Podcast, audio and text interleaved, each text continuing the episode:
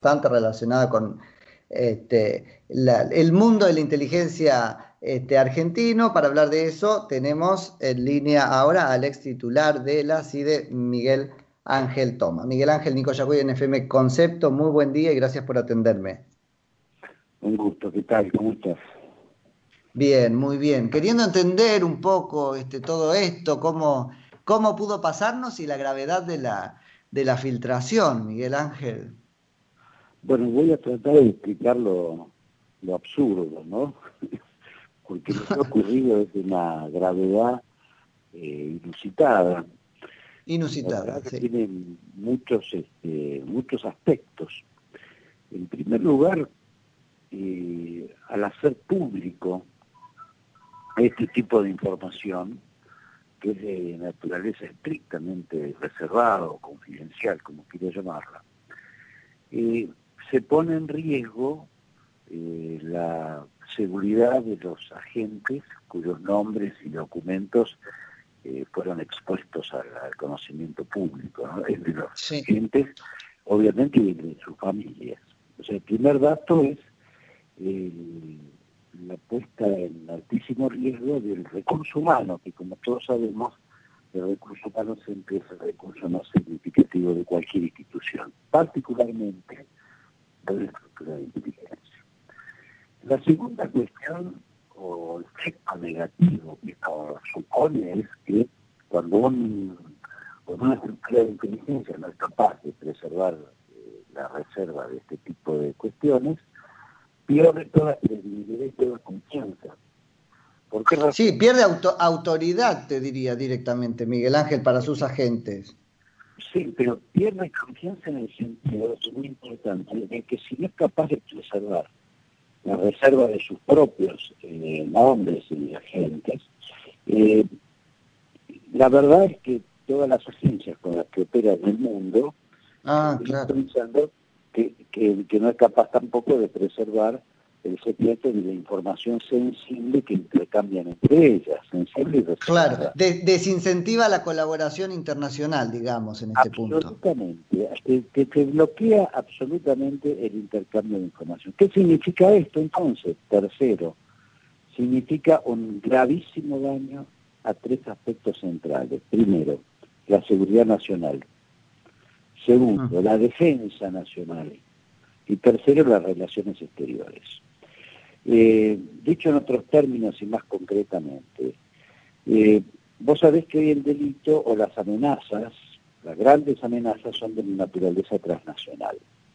El tráfico de drogas, el lavado de dinero, el terrorismo, la trata de personas, el narcotráfico en general, en todas sus derivaciones, son amenazas que comienza en un país y termina en otro, es decir, no tienen fronteras, de manera que el intercambio de información entre las agencias a, los efectos de neutralizar estas amenazas es sustancial. Vos no podés combatir este tipo de amenazas solo desde la información que vos obtengas en tu propio territorio. Entonces, el intercambio de información es fundamental. Si no tienen confianza para que se produzca ese intercambio, vos estás generando una situación de inermidad muy grande de la sociedad argentina. Eh, o sea que también en este aspecto nos saca del mundo un poco, ¿no? No, no solo nos saca del mundo, que es cierto tal cual vos decís, sino que además te eh, coloca en una circunstancia eh, o en una situación de pérdida de confianza. y la pérdida de confianza de un país no solo se verifica eh, cuando se producen estas circunstancias en el plano de la inteligencia, en todos los planos, ¿no? Es un país no confiable, no confiable para, las, para las inversiones, no confiable para los negocios, no confiable para el intercambio de. Miguel Ángel, este tema es muy importante porque yo ahora recuerdo que durante el gobierno de Mauricio Macri y aún en algunos este, aspectos de, de los gobiernos kirchneristas también se decía Argentina reserva algo de su confianza precisamente en la colaboración de inteligencia. Mira vos, nos dimos ahí. Sí, se, eh, decía eso, pero lo, que pasa es que, eh, a ver, tenemos una tradición muy negativa en este sentido. ¿no? Si hay ah. antecedentes en la materia que son muy, muy graves y que todavía hacen más complejo el panorama. ¿no? Vos recordarás que allá por principios del siglo se produce la filtración de el nombre y la foto que es publicada en un matutino porteño del delegado que estaba acreditado en Buenos Aires de la CIA. Ross Newland, sí, nombre, sí, sí, sí. Este, con lo cual ya no solamente eh, la Argentina tiene el antecedente, que ahora culmina dramáticamente, ¿no? de no preservar su propio secreto, sino que expone eh, el secreto de otros. Este, esto le quita, ya esto es muy grave, fue muy grave en su momento, a mí me tocó lidiar un poco con, la recomposición de, esa confianza perdida, este, y después, bueno, hubo otra filtración realmente ya eh, para todo el mundo inexplicable, que un ministro del Poder Ejecutivo en el año 2006 exponga en un programa de televisión la foto y el nombre del director de operaciones de la Secretaría de Inteligencia, este, en el caso de Jaime Estiuso, ¿no? que puso su foto y su, y su nombre, el que era ministro de Justicia de la época, Lo que cuesta no atar un cabo ahí, pero bueno, porque justo coincide que la figura vuelve a estar en el gobierno, pero eso es qué sé yo. No, bueno, pero el, dato central, independientemente de las personas, ¿no? yo estoy haciendo mm. referencia a los hechos, eh, ya eh, implica una tradición en la Argentina de la pérdida de la confidencialidad y la reserva del secreto. Y esto es muy, muy grave, muy grave porque, bueno, y la tercera filtración, que es esta ya decididamente catastrófica, porque, eh, como bien dijiste, te saca del mundo. ¿no?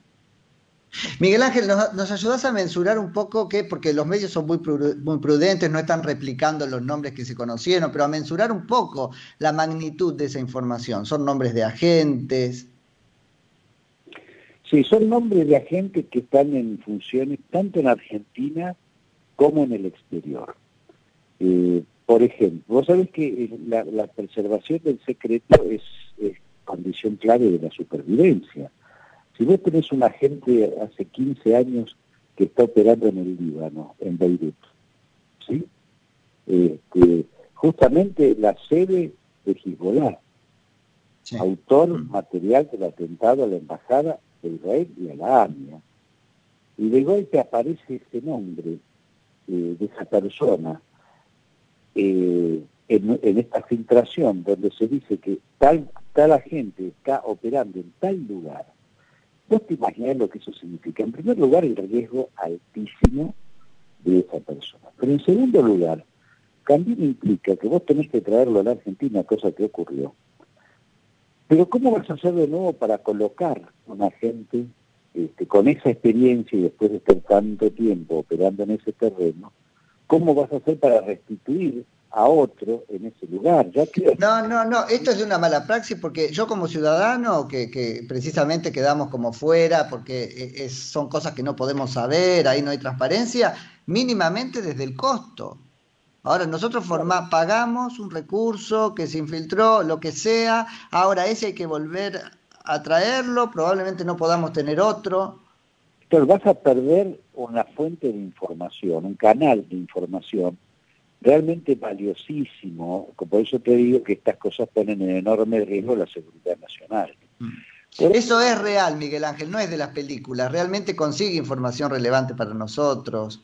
Porque uno se pregunta, ¿para qué tenemos, viste, en algunos lugares, no sé, de Europa, pero consiguen?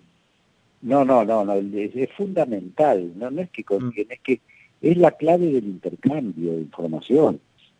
Y la presencia del terreno, eh, es decir, la operación concreta de inteligencia, es fundamental, porque no solamente la persona que está delegada en, otros países tiene información directa, es la, el canal clave para el intercambio de información entre un servicio y otro. Entonces, eh, la presencia, lo que significa también, eh, lo que surgió de esta filtración, es que se hicieron seis acuerdos de naturaleza reservada con países, Estados Unidos, Alemania, España, Paraguay, Brasil, Bolivia, etcétera, lo cual además pone en riesgo y en tela de juicio eh, a esos países. Este, devela o revela cuál es el mecanismo la trascendencia que se le da, la relevancia que se le da en las operaciones de inteligencia a los diversos países, sin perjuicio mm. de que además de las filtraciones surgen datos del organigrama interno, de cómo se estructura la organización de nuestra inteligencia. Porque cuando aparece que tal agente es derivado a tal área, y así sucesivamente en distintos casos, se está dando a conocer cuál es el organigrama y la organización interna de la propia estructura de inteligencia. ¿No te das cuenta de lo que esto significa? ¿no? No, no, es tremendo. Ahora, en el origen, ¿qué, ¿qué, hay? ¿Es un error? ¿Es una imprudencia? Bueno, no te lo tengo que preguntar por más que sea impolítico. ¿Es una operación en sí mismo? ¿Qué pasó? No, esto es deliberado. es deliberado, sí. Sí, no, no, acá no puede haber una falla tan, tan brutal. Porque los Totalmente de acuerdo, sí. los mecanismos o protocolos de desclasificación son una, eh, una cuestión esencial, yo te diría primaria, de cualquier estructura. Que un director de, la eh, inteligencia argentina no desclasifique como corresponde este tipo de, información para enviarse a la justicia, es un acto deliberado, no se puede alegar ignorancia, mm. no se puede alegar eh, ineficiencia o descuido. Desclasificar como corresponde, Miguel Ángel, en este caso es tachar todo lo que no tenga que ver con el pedido de la justicia. Exactamente, exactamente. Vos pensás que la justicia pidió determinados eh, periodos de tiempo y, determinada información.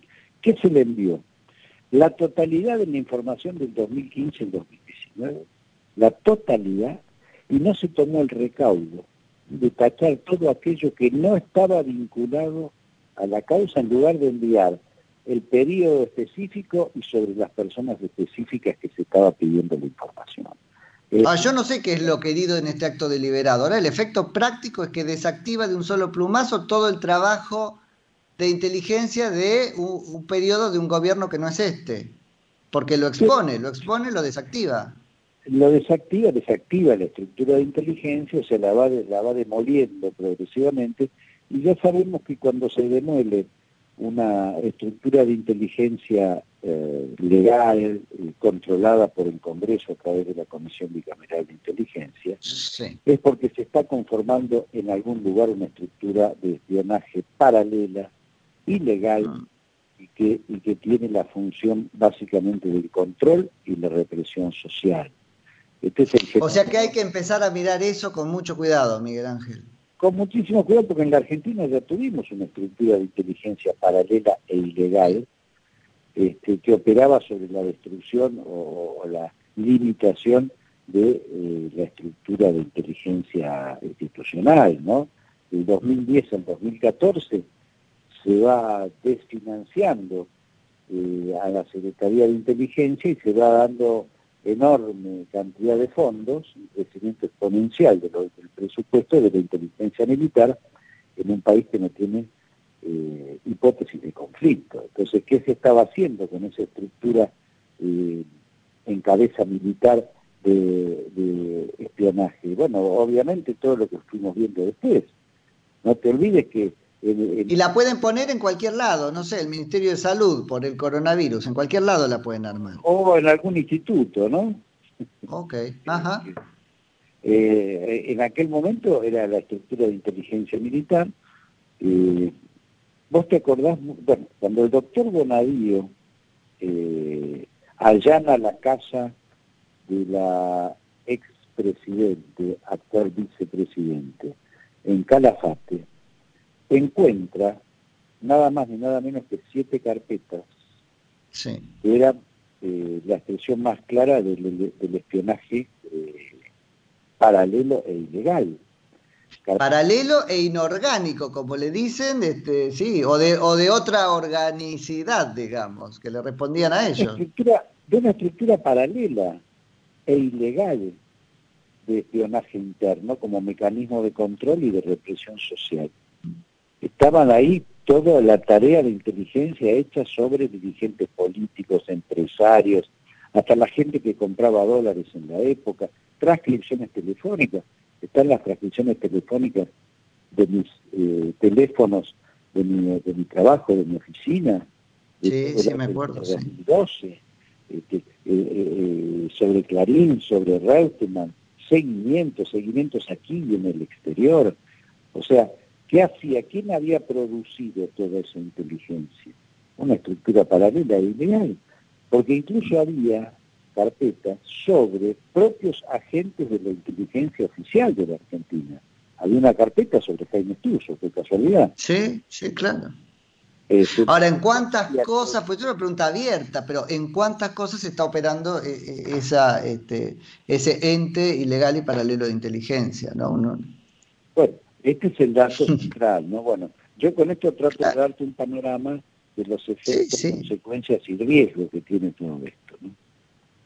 Ahora, entonces, Miguel Ángel, porque el gobierno nos cuenta que tiene ahí a una interventora que es Camaño, que le resta fondos, que qué sé yo, ¿qué está haciendo? ¿Una especie de, AFI residual para que la inteligencia este, real pase a otra parte? Y lamentablemente esta es la conclusión que surge de tanta aberración que estamos verificando. Lamentablemente. No hay otra, no hay otra conclusión que se pueda sacar de todo este proceso. Tal cual. Miguel Ángel, una, una última cosa, este, la siguiente. Ahora, si esto fue un acto deliberado, también nos expone a una cosa difícil, porque, bueno, luego hay respuestas, no es que queda así nada más. Si es deliberado es un golpe inusitado a el, estamento de la inteligencia de la Argentina. Bueno, esos estamentos responden. Nos va a llevar muchísimo tiempo reconstituir la confianza, pero también reconstituir el recurso humano que se acaba de perder con esta situación, para sintetizar. Pero digo, responden en los hechos. Después hay pasadas de factura, pasan esas esperemos, cosas. Esperemos que el haberse conocido los nombres no implique ningún acto de venganza o retaliación de algunas estructuras del crimen organizado o de intereses de otros países o de acciones, digamos, ilegales como del terrorismo sobre aquellos agentes que fueron puestos en descubierto. Mm. ¿Y los agentes descubiertos ahora qué hacen? Porque también quedan enojados y sin responder a nadie. Hasta, hasta tienen todo el derecho del mundo de iniciar un juicio. Ah, bueno, eso sería lo justo, sí. Es, un acto de es un acto delictivo, está previsto y penado y sancionado por la ley de inteligencia, por el Código Penal. Eh, abre lugar a infinitas a infinitas situaciones impensadas, ¿no? Desde el punto de vista judicial hasta el riesgo de vida que implica este, la, situación personal y familiar de cada uno de los agentes. Y político, Miguel Ángel, ¿eh? porque en un país, corre por mi cuenta, que más o menos funcionara, la responsabilidad de Camaño es objetiva. Absolutamente, absolutamente. Miguel Ángel, muchísimas gracias por la charla. Gracias a vos, un abrazo. Que tengas buen día. Miguel Ángel Toma, que es ex titular de la CIDE. Concepto 95.5.